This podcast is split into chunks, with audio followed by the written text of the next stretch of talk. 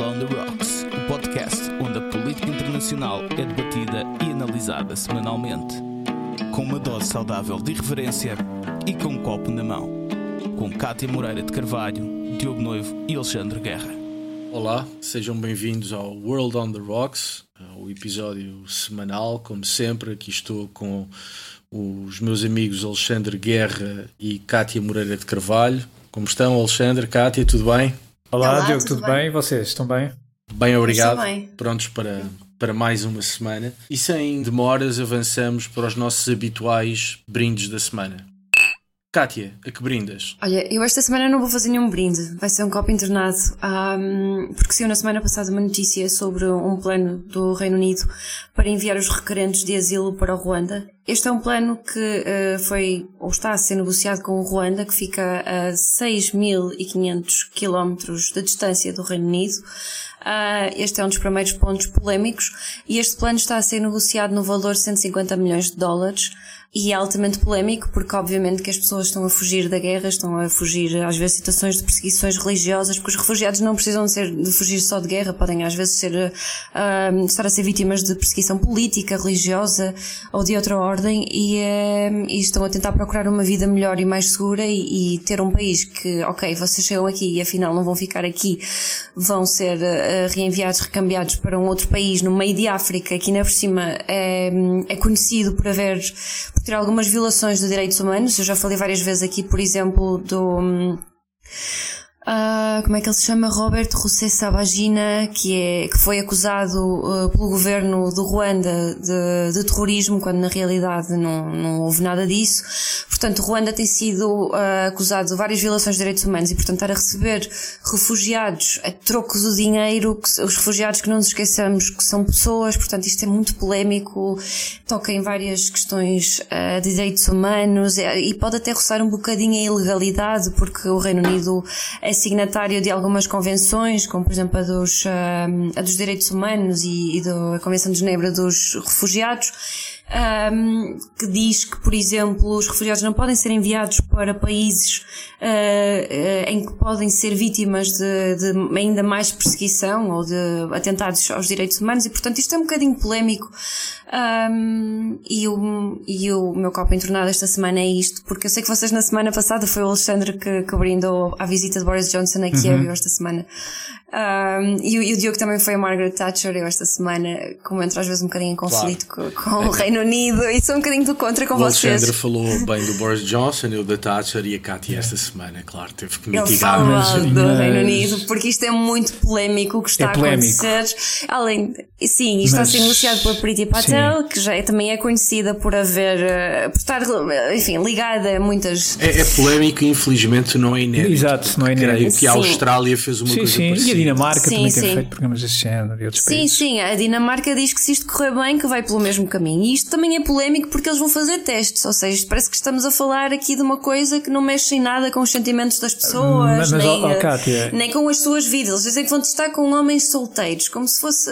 É muito. Sim, mas isso Sim, é, é, sim, tem contornos, uh, de facto. Eles têm que tratar o problema uh, a montante, ou seja, com, com os contrabandistas, com as pessoas que ganham dinheiro com estas rotas migratórias e não estar a fazer isto com pessoas eu que Eu só tenho aí um reparo, eu, enfim, isto tem, tem várias nuances e tem, tem de facto questões até bastante técnicas, e, mas é, é obviamente que, que é um pouco chocante.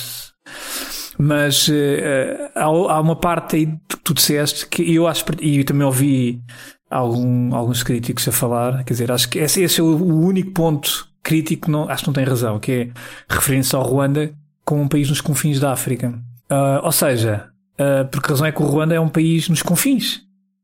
É porque fica em África. Sim, está no meio da África. Não, mas uh, vamos é um lá ver uma coisa. É uma coisa que tu é disseres que, sei lá, a Bélgica é um país que fica nos confins da Europa, visto da África. Estão a ver aqui a, a visão, euro, Sim, a visão razão, eurocêntrica razão, eu percebo. Da, Sim, e paternalista é verdade, mas da coisa. estamos a falar. Essa é a única crítica Sim. que mas eu era, isso, era o que eu te ia perguntar, Alexandre, se porventura estarias a acusar a esquerda europeia de eurocentrismo. Neste, nestas críticas, acho que ninguém pensou bem quando fez esta crítica. As outras eu partilho todas. Esta, quando eu vi esta crítica, ah, vão enviar os, devolver os refugiados para um país nos confins da África. What?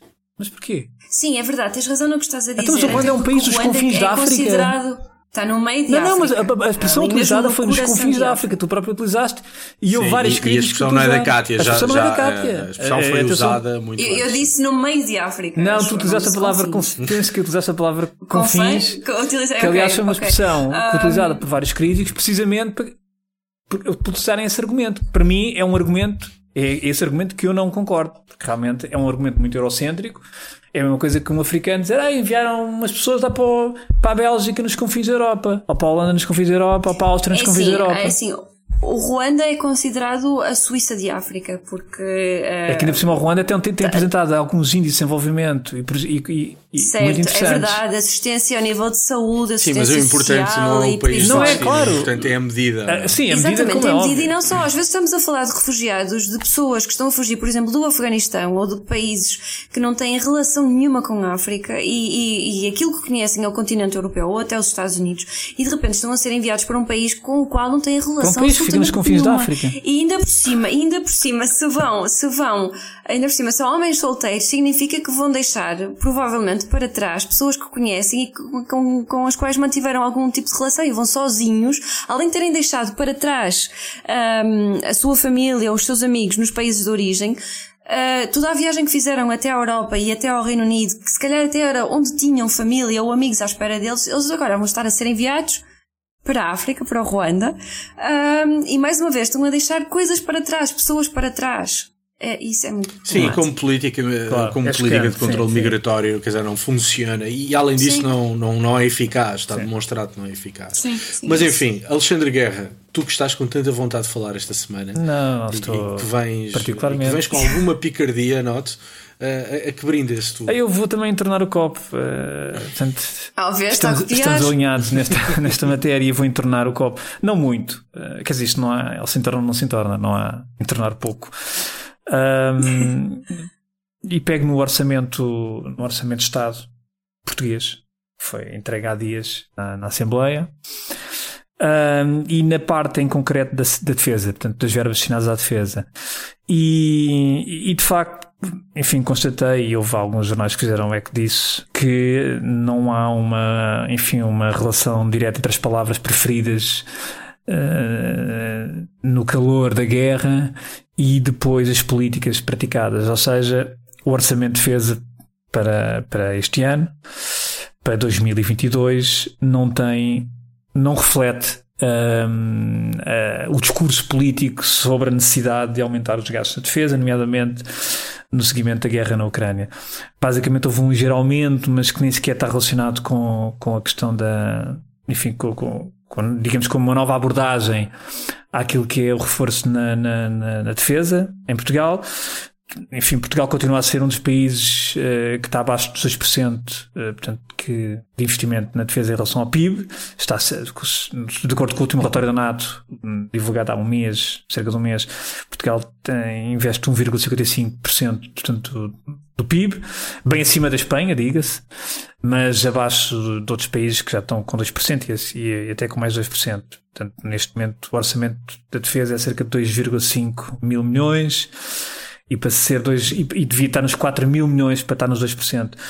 E por isso é um copo entornado, porque hum, apesar de haver um discurso em defesa dessa necessidade de, de reforço do, do orçamento, e, e, e também muito influenciado por, pela guerra na Ucrânia, mas para 2022, en- entre 2021, o orçamento de 2021 e orçamento para 2022, não se verificou efetivamente eh, um aumento hum, nas verbas para a defesa e, portanto, em, torno do porque de facto é preciso também concretizar aquilo que se diz, não é? É preciso concretizar as palavras e o discurso político. E, e não sei se reparaste também, eh, parece-me importante repensar a estrutura, porque isto é crónico, não é um problema deste governo, Sim. é um problema que se arrasta há não sei quanto tempo, que uma fatia muito, muito importante É do orçamento de defesa é para gastos É. com pessoal.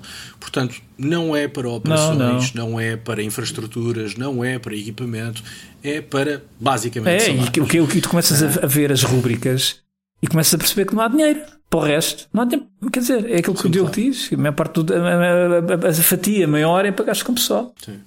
E portanto também aumentar o orçamento de, da Defesa Nacional, se depois esse aumento for pois. novamente dirigido a despesas com claro. pessoal, uh, o, o, problema para, permanece o mesmo. Mas, mas, é um bom ponto, Alexandre, bom brinde.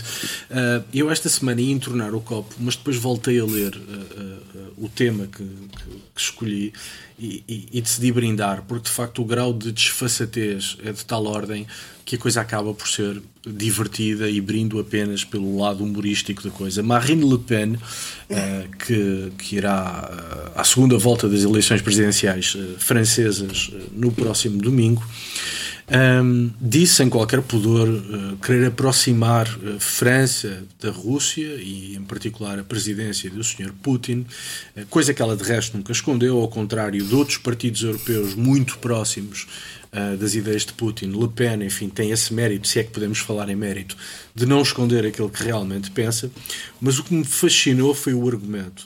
Le Pen quer maior proximidade de Putin para evitar uma aliança Moscou-Pequim. Ou seja, não quer deixar o pobre senhor Putin nas mãos de Xi Jinping. Portanto, o grande problema de Le Pen é a China, eh, porque a Rússia. Altruísmo. Não, claramente. Vê-se vê que é uma postura, eh, uma postura altruísta, eh, coisa que numa primeira fase ou num primeiro momento me fez pensar isto é para entornar o copo, mas acaba por ser tão divertido que acho que merece um brinde. E portanto escolho o lado humorístico da história de Le Pen para, para brindar à desfaçatez. Dito isto, passamos aos, às nossas uh, cartas na mesa. Cartas na mesa desta semana vamos falar de, da China e em particular de Xangai.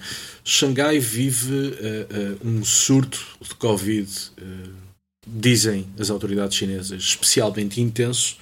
Um, à boa maneira dos Estados autoritários, a China uh, intensificou uh, de forma assustadora, eu diria, uh, o controlo social, o controlo da população. Diz as autoridades chinesas estão a oferecer 1.400 euros para quem delatar vizinhos que não cumpram os seus deveres uh, de confinamento. O isolamento de Xangai, enfim, de outras zonas também, mas sobretudo de Xangai, é de tal ordem que já há quebra de abastecimento de supermercados e, portanto, começa a faltar aquilo que é uh, essencial. Há também várias notícias que dão conta que as pessoas estão a ser obrigadas a ter em suas casas pessoas contagiadas para cumprir confinamento, porque simplesmente não há espaço disponível para que os confinamentos sejam, sejam cumpridos.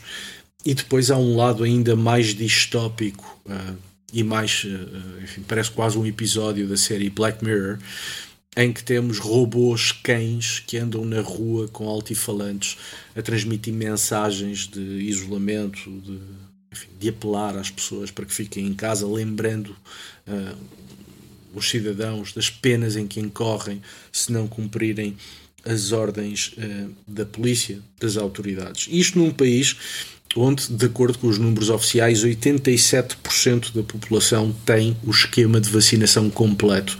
E, portanto, a, a, a China está com uma política de Covid-0 e essa política de Covid-0 está a atropelar direitos e liberdades fundamentais, coisa que não surpreende, mas, mas realmente ver o grau de distopia ao qual se chegou em Xangai assusta. Uh, e depois, claro, uma, uma pequena nota que me pareceu também enfim, interessante.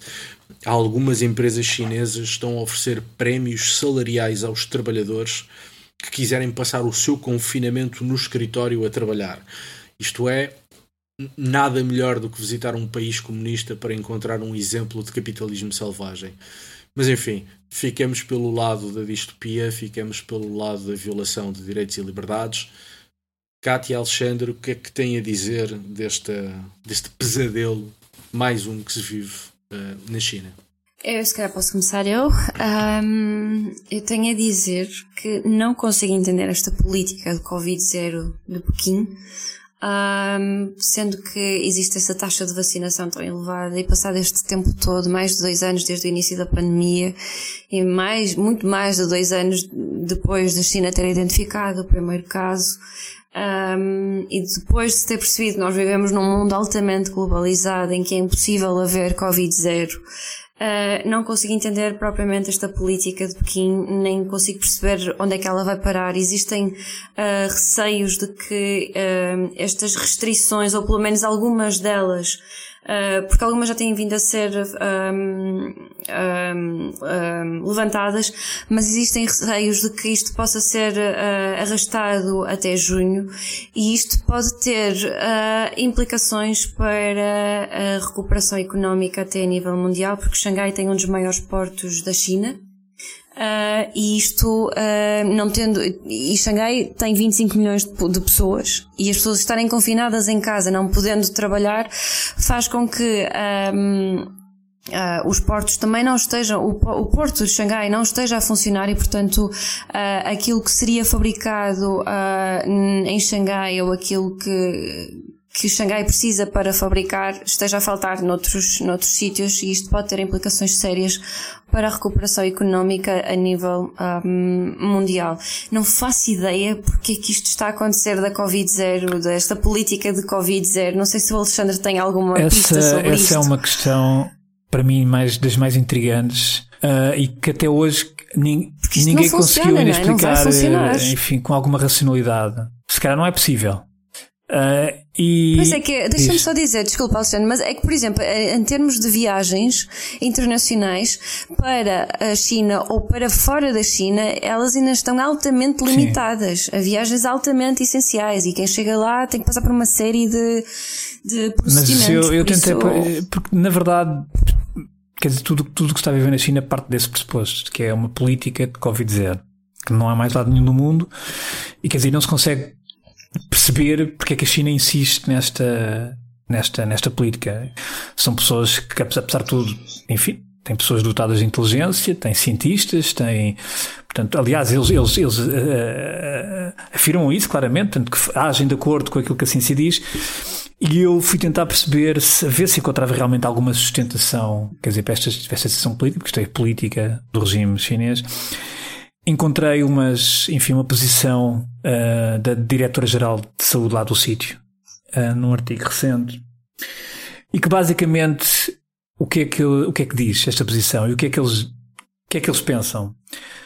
Eles acreditam que eles não, eles não partilham a tese uh, que é partilhada pelo resto do mundo da habituação humana a este novo vírus ou da convivência com este novo vírus. Eles não acreditam, eles não acreditam nessa evolução. Eles afastam por completo a ideia de que isto um dia possa vir a ser uma nova gripe.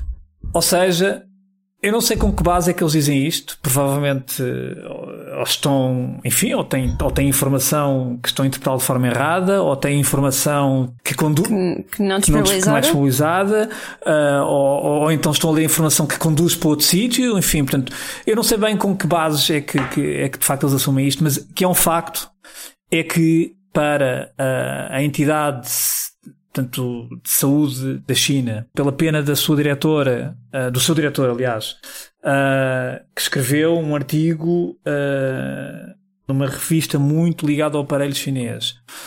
Não há, ou seja, não acreditam que este vírus possa vir a ser um, interiorizado pelos humanos da mesma maneira que aconteceu com outras gripes ou com o tipo de vírus deste género. E isso ajuda a explicar, em parte, esta obsessão, uh, este comportamento neurótico, digamos assim, com, com, com o Covid e com o combate ao Covid, ou seja, de Covid-0. Não é muito racional, porque efetivamente vai ser um combate, vai ser uma never ending story. Esta história nunca vai ter fim como já percebemos. Sim, Sim, eh, e obviamente que esse discurso surgiu porque tem que estar alinhado com a política definida por Pequim, não é? Mas eu não e, acredito que eles não saibam que isto não é, é eficaz, porque tem sido tem... imensos estudos a, Mas eles acham que isto está, mas o problema não é esse, é que eles acham que as políticas que eles estão a adotar estão a ser eficazes. O problema é esse. É que eles acham que estão eu a ser eficazes. Uma explicação, eu encontrei uma explicação muito mais convincente que tem a ver com a natureza do próprio regime. Nós sabemos hoje, já por vários estudos que foram feitos, que logo no início da pandemia, a China identificou a tempo a natureza do vírus, mas, dada a natureza autoritária do regime chinês, os funcionários tiveram medo de transmitir a informação uhum. superiormente. A China, como na maior parte das ditaduras, os portadores de más notícias normalmente são maltratados pelo regime. E, portanto, numa primeira fase, os funcionários tiveram medo de ascender na sua cadeia hierárquica a informação sobre o vírus. Seguiram-se várias purgas e seguiram-se várias penalizações a funcionários chineses. E, portanto, chegou-se a um momento em que os funcionários têm mais medo do Estado do que do próprio vírus e, portanto, agora estarão a pecar por excesso.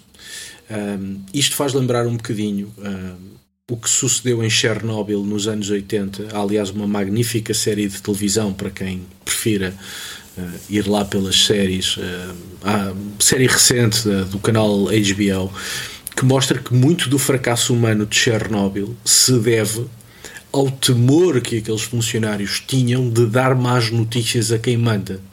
E, portanto, parte do problema dos regimes autoritários, eh, a inexistência de liberdade, a inexistência de transparência, eh, eh, o facto de serem regimes ainda para mais de natureza comunista, onde, onde enfim, os portadores de más notícias tendem a ser especialmente maltratados, isso verificou-se em Chernobyl e foi uma catástrofe absoluta. Verificou-se na China com o Covid e foi uma catástrofe absoluta.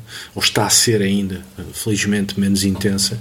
E, portanto, muito o que está a acontecer na China agora é muito mais uma reação administrativa e burocrática de uma administração pública que, tendo assistido a um conjunto de purgas, agora quer pecar por excesso de zelo.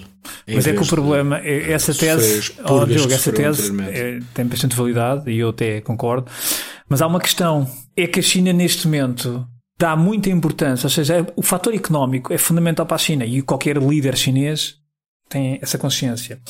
E este tipo de, de política, que neste momento já tem vários níveis, porque eles próprios já estão a ter, a adotar vários níveis de combate ao Covid. Tens, por exemplo, o nível de lockdown, que é o nível mais extremo, mas depois já tem um conceito que é o Static Management, que ainda hoje partilhei no Twitter. Portanto, eles, eles adotaram um, que é, um, é, um, é uma forma, é um conceito, é um, uma, uma abordagem menos radical, porque onde, onde, tu podes ir trabalhar, onde tu podes, com os vídeos testes, onde tu podes apanhar transportes públicos, portanto, há aqui uma hierarquização daquilo que são as tuas liberdades e os teus direitos, portanto, de, de, de, de mobilidade e de, e de circulação.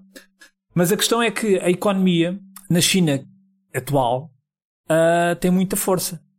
E estas medidas, esta política do Covid-0 está a causar disrupções enormes Aliás, é, é, que o problema é que tu tens Xangai e Shenzhen, que são os dois grandes monstros da China, em termos económicos. Xangai, neste momento, está com um problema de, de, de, de, disrupção ao nível de produção industrial, embora já haja algumas. algumas a Tesla Exatamente. fechou a fábrica a 28 portanto, já, de março e, uh, e houve outra que era a concorrente da Tesla que também fechou. Então, mas eu faço, eu faço uma pergunta. Uh, ah, um, certo, isso é tudo verdade, mas, muito embora o crescimento chinês tenha sido uh, revisto em baixa, continua a haver um crescimento, Sim, um crescimento o primeiro trimestre é 4,8% de crescimento. Significativo, Sim. embora, insisto, inferior ao, ao expectável. Será que a China teme mais os danos reputacionais causados por um novo foco uh, de contágio do que um eventual uh, desacelera, enfim, uma pequena retração económica? Será que a China, depois do que sucedeu no início da pandemia, prefere uh, eh, um, ehm, ganhar em reputação de gestão de Covid em detrimento de algum crescimento económico? Mas qual é que é o ganho de ganhar a nível internacional reputação por gestão da, da pandemia? Se, por foi, exemplo, a Europa, depois dos problemas todos que teve, está agora não, a correr a questão, a questão não é tá, a Europa, a Europa, não, os Estados Unidos e o Canadá, Kátia, ou seja, o mundo e, ocidental está todo a, a COVID, recuperar, não há está todo a ter uma vida absolutamente dizer, normal. Quer dizer, a determinada altura todos os países passaram pelo hum. caos. Eh, ou seja, pode, ser, não, pode sim, ter situações diferentes, foco, mas não há nenhum país. Que... Eu, eu sei que isto não é politicamente correto, não vou dizer que o vírus é chinês, mas quer dizer, a pandemia começou na China. Exatamente. A pandemia sim, é começou na China. E sabemos todos que há uma pandemia porque o assunto foi muito mal gerido e ocultado sim. pelo Estado chinês.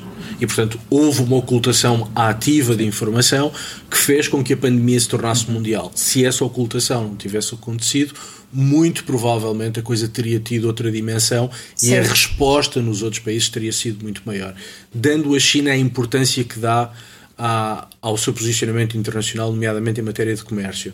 Dada a importância que a China dá à nova rota da seda, cujo enfim, cuja eficácia depende em grande medida da adesão e da boa vontade dos países nos quais essa rota da seda vai passar. Será que a China chegou a um momento em que diz: bom, prefiro ter uma pequena retração económica face àquilo que era expectável durante um ano, mas tentar reabilitar um bocadinho a minha reputação enquanto país que é capaz de gerir um problema de saúde pública, portanto tentar lavar a cara um bocadinho. Eu não acredito, eu não acredito nisto, por uma razão muito simples, porque neste momento em termos reputação, reputacionais, quer dizer, isto está a ser um desastre para, para a China, até porque repare, isto, a China está a pagar eh, mas porquê é que está a ser um desastre? Porque a China está a atropelar direitos, liberdades Quer dizer, a imagem já não é boa. Sim, então, mas a China... para o Ocidente é importante, para a China não. Mas, quer dizer, mas para o Ocidente é importante, isto China... é o que se calhar afeta mais é... a reputação. Mas sejamos francos, a China não está a fazer nada de novo.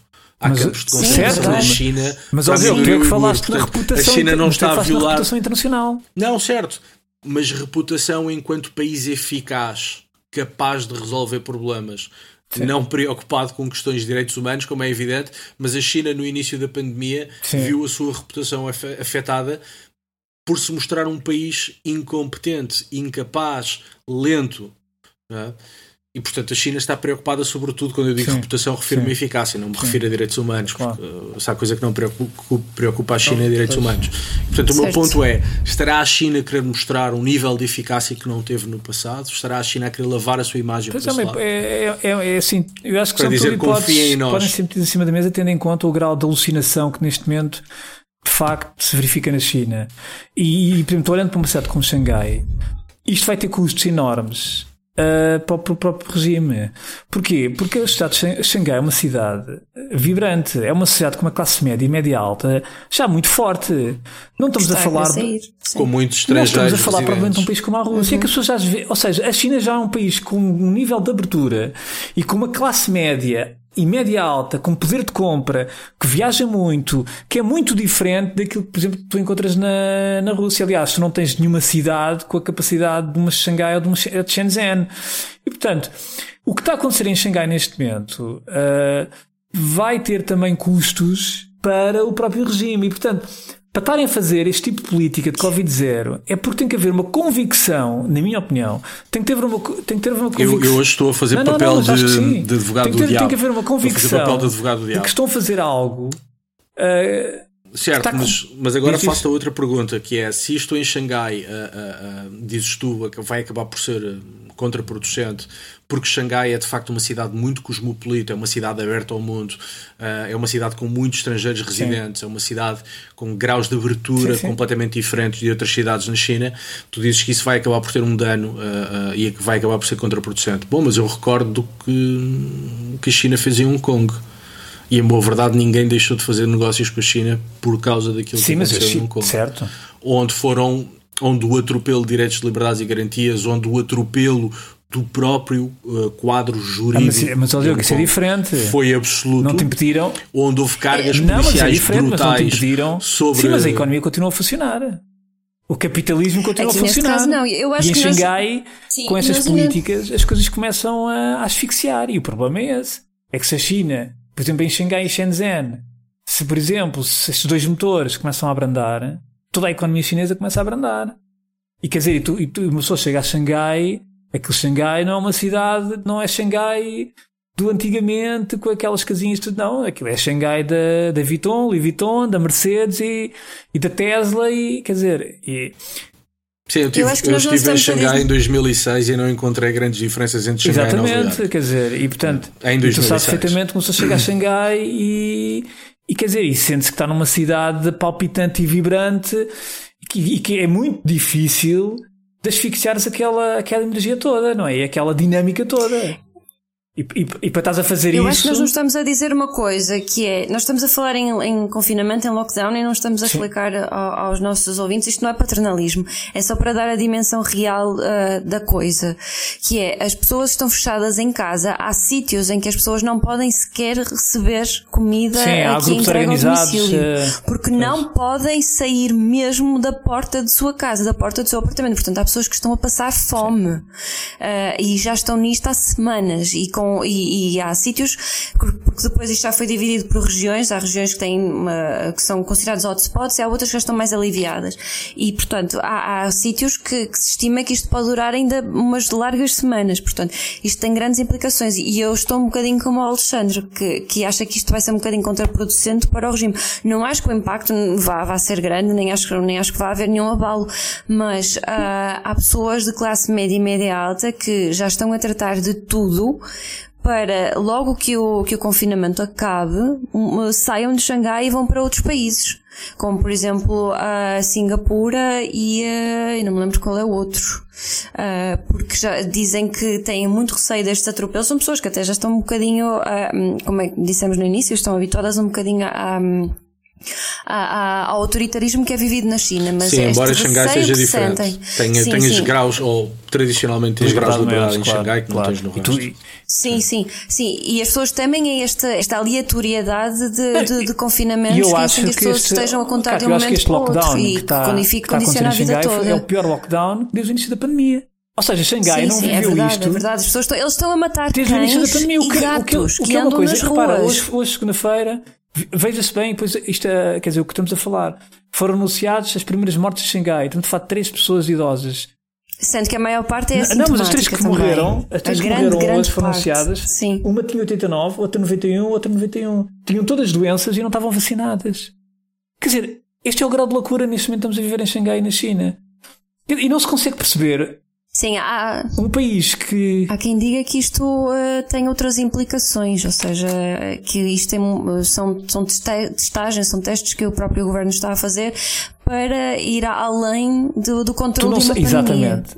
Ou seja, isto pode até servir para amedrontar outras cidades da China do género, olhem o que o Embo- governo não, embora sim, é há de fazer caso outras cidades que bem. estão neste momento também com, com lockdowns ou com, ou com controles. Sim, não é só Xangai. Ou com controles Sim. menos, menos restritos, exemplo, há, uma, há outra cidade. Xi'an, Xangai é talvez a cidade na- da qual conseguimos ter mais, mais informação. informação. Mas, por exemplo, tens em Xi'an 13 milhões de habitantes, também acho que está com, com lockdowns, ou pelo menos com, com, com medidas intermédias, aquela, aquele tal static management.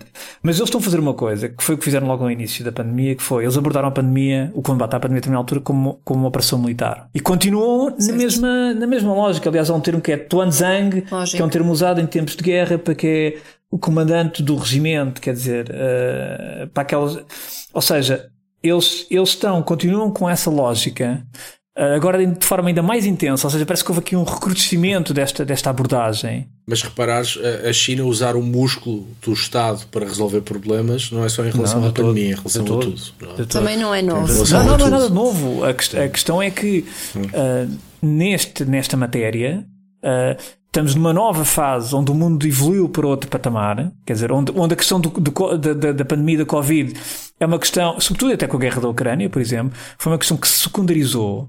Quer dizer, já nenhum Estado é julgado pelos surtos que possam aparecer. Quer dizer, nenhum Estado neste momento é julgado pelos surtos. Quer dizer, nenhum Estado neste momento é acusado de incompetência eh, por, por, por, por, surtos que possam aparecer, porque até já se percebeu que de facto vamos ter que conviver com isto. Mas esse é que é o ponto. É que a China acha que não se vai, não se, não se pode, não se vai conseguir conviver com este, com este vírus. Quer dizer, este, esta é o, enfim, é a base de pensamento, supostamente, que está a doutrinar É esta, esta política, que é, não há possibilidade. É um pensamento típico de um regime autoritário. Não, mas Sim, eles, claro. eles- ou seja, eles têm um, pelos vistos têm uma, têm uma perspectiva de que este vírus não, não é, vai ser possível ah, aos humanos conviver com este vírus. Esta ideia de que vai haver uma evolução e que um dia mais tarde vamos estar com como aconteceu com outros coronavírus ou com, a gripe, que, que isto vai ser possível hum, em, em- em- portanto, en- encaixar ah, e enquadrar este, este vírus na, na, na- na própria vivência humana, Pequim não considera que não. Ou seja, e, e- e, portanto daí a política Covid-0. Eu confesso que não tenho, não tenho resposta. Uh, temos que convidar a Raquel, a Raquel Vaz Pinto para nos visitar novamente para falar deste, deste assunto. Mas confesso por aquilo que tenho lido e por aquilo que tenho visto, hum, a, a- a resposta simples me convence. Ou seja, eu acho que a China está a tentar mostrar uma eficácia de controle pandémico que não teve no início. E essa falta de controle pandémico no início causou um terremoto mundial uh, com impactos vários, uh, pelo qual a China foi responsabilizada. a meu ver, não tanto quanto deveria ter sido, uh, mas para todos os efeitos, de maneira mais ou menos evidente, toda a gente apontou o dedo à China e à irresponsabilidade da China pelo facto de termos tido uma pandemia mundial e, portanto, acho que pelo menos parte da resposta passará por ter Pequim a querer mostrar ao mundo: atenção, nós agora somos inflexíveis com a Covid, nem um caso, e portanto confiem em nós novamente, porque nós desta vez estamos a fazer as coisas bem. Sei. Eu, eu acho que há, há mais. Eu, eu acho que estas políticas, as políticas são reflexo do governo. Este é um governo claro. altamente autoritário e, portanto, as políticas são autoritárias. E acho que às vezes a resposta passa mesmo por isso: é por ver que tipo de regime é que as implementa, que Sim, as desenvolve e, e desenha. E, portanto, acho que está aí a resposta. Sim, mas tu podias, Sim, naturalmente. tu podias é ter, repara, tu, a verdade é que. É que não há evidência, não são políticas baseadas sequer na eles evidência dizem que, Eles dizem que são.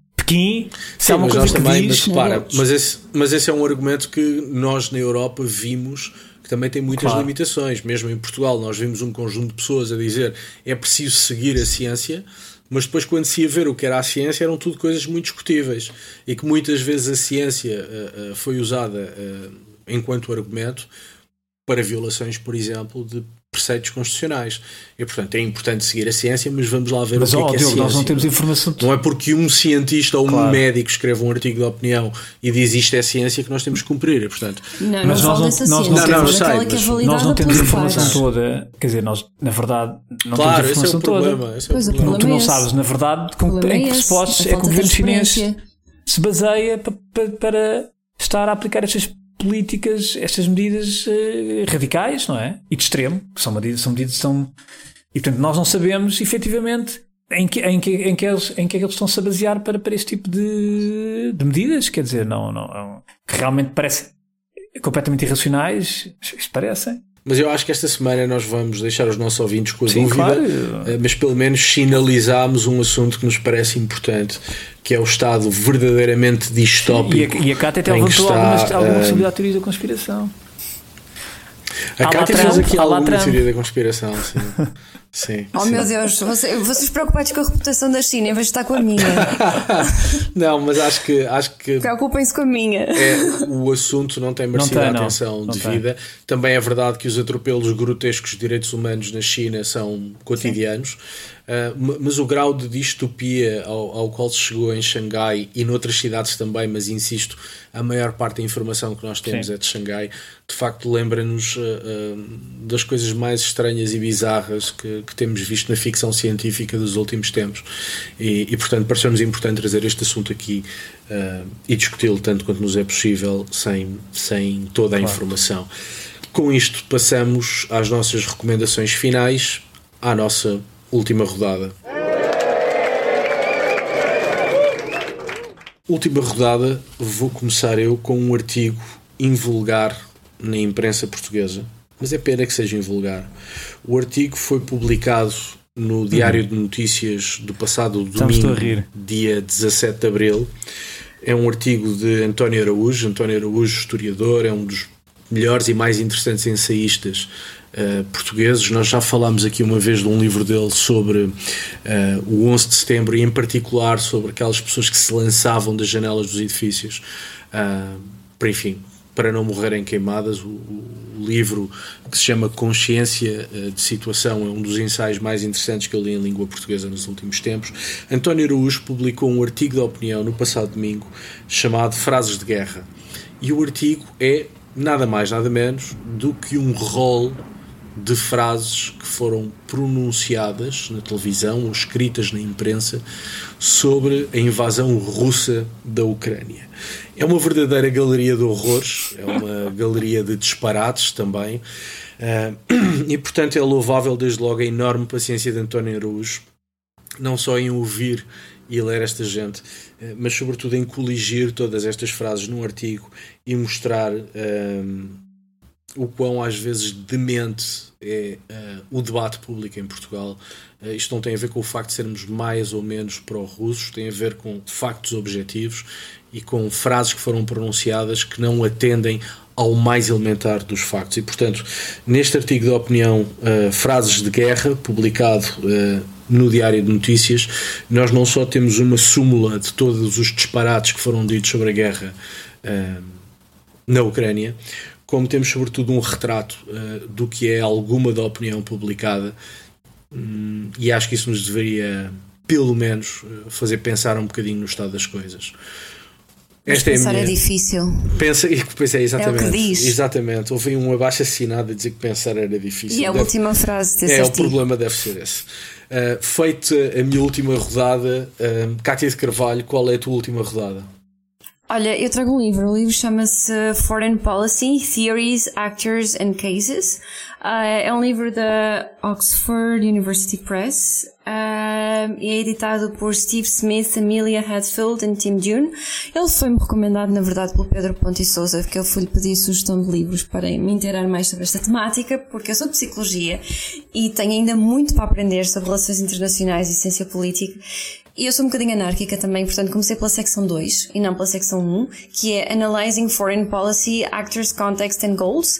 Mas, por exemplo, na secção 1 fala sobre as teorias uh, de relações internacionais, que eu estou ansiosa por chegar lá, e a secção 3 uh, eh, fala sobre alguns casos de estudo de política internacional, como por exemplo a crise dos mísseis em Cuba uh, e, e, outros casos. Tem cerca de, exato, tem 10 casos e eu estou ansiosa por chegar a eles. É esta a minha recomendação desta semana. Boa sugestão. Boa sugestão, Kátia. Alexandre Guerra, e tu? Eu já aqui trouxe uh, em tempos música erudita ucraniana e cultura pop, e música pop também ucraniana.